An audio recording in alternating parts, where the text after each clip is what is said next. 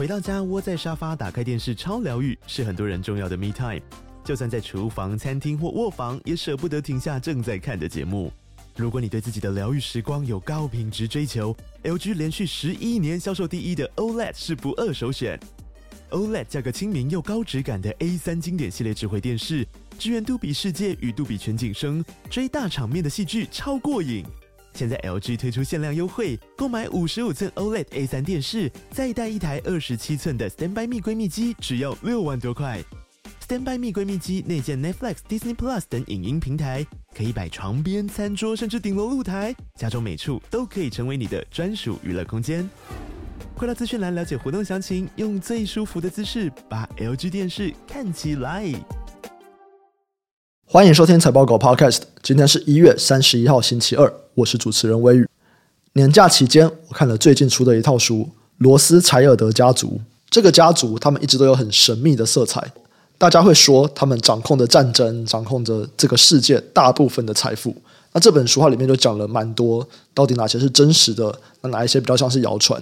我觉得它的内容蛮丰富的。如果大家真的想要了解说这个家族他们是怎么起来的，他们在这个世界上到底有多大的影响力？这本书我觉得它真的是非常详尽的一本书，很值得去看。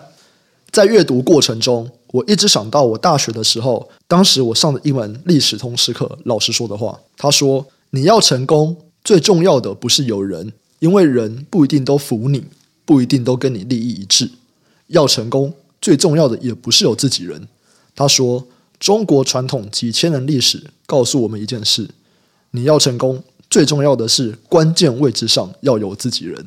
我在看这套书的时候，我一直会有这种感受。你会看到说，他们在哪些关键角色上，因为那边有与自己利益一致的伙伴，所以他们才有办法在每一个阶段，可能每一个三五年，或者是每一个十年，他们才能够爬到他们的下一个位置，然后到曾经富可敌国的程度。我觉得非常有趣啊，在这个阅读过程中，会不断的去体验到它。这没有业配，就单纯的分享一下。那今天呢，同样分享两则产业新闻。第一则新闻：全球第一大海运联盟二 M 破局了。现在全球的九大船商，他们有签署船舶共用协定，来组成三大海运联盟，分别就是马士基还有地中海航运他们的二 M 联盟，另外两个就是海洋联盟还有 THE 联盟。这三个联盟，他们控制了全球五分之四的运力。但现在二 M 联盟破局，可能也会导致其他的海运联盟重组。这将会影响未来整个航运市场的竞争格局。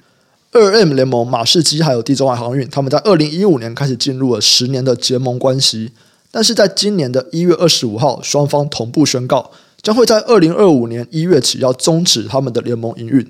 主要就是因为这两大船运公司，他们未来将追求不同的发展策略。马士基啊，他们从疫情以来减少了船队的扩充，转向一条龙的服务，例如说他们在收购物流、仓储。卡车、码头还有缆货业等，他们要发展附加价值更高的物流事业。另一方面，地中海航运他们在二零二一年透过买船造船，他们在持续扩大运力。去年初，地中海航运以船队运力大概四百六十万的 TEU，成为全球最大的货柜船商。根据官方的宣告指出，在二零二五年联盟正式破局以前，这个营运不会受到影响。但船运咨询机构表示，二二联盟的终止，它也可能会导致其他联盟重组。这边的概念股就有航运。第二则新闻：日本还有荷兰与美国达成了新的半导体禁令协议。在半导体的制程里面，曝光机是非常重要的一块。其中，深紫外光 （DUV） 曝光机，它又可以分为干式还有浸润式。浸润式啊，在业界被广泛应用在四十五奈米还有以下的成熟制程当中。如果经过多次曝光，它还可以制造七纳米先进制程的晶片制造，但这个良率就比较不稳定。美国在二零二二年的七月底，它就禁止出口十四纳米以下的半导体设备出口到中国。现在根据彭博还有路透社的报道，日本还有荷兰已经与美国达成了协议。